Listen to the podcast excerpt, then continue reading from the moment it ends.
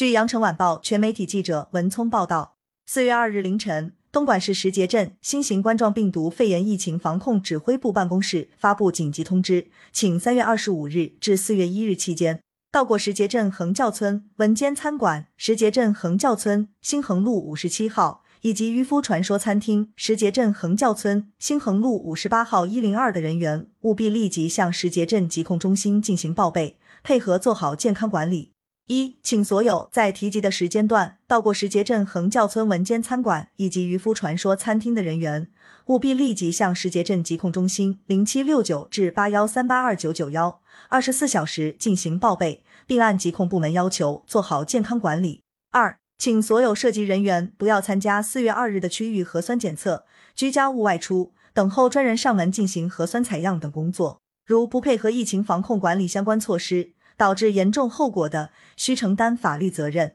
感谢收听羊城晚报广东头条。